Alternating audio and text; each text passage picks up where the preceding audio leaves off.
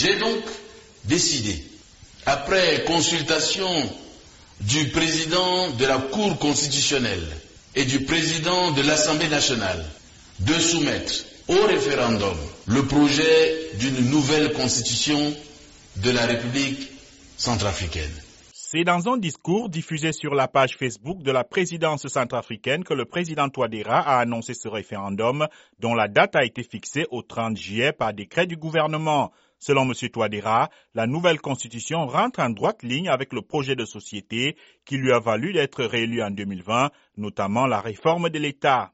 Cet ambitieux projet de réforme de l'État n'a pour objectif que de promouvoir nos valeurs de permettre à notre jeune démocratie d'être plus dynamique, d'améliorer le fonctionnement régulier des institutions en mettant plus l'accent sur la transparence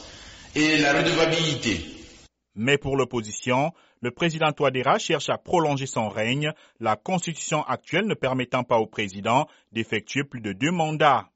Après l'annonce du référendum, Fidel Guandika, principal conseiller du président centrafricain, a déclaré, et je cite, Il n'y aura pas de troisième mandat, mais le décompte sera remis à zéro, dont tout le monde pourra se présenter pour un nouveau mandat, y compris M. Touadéra, s'il le souhaite.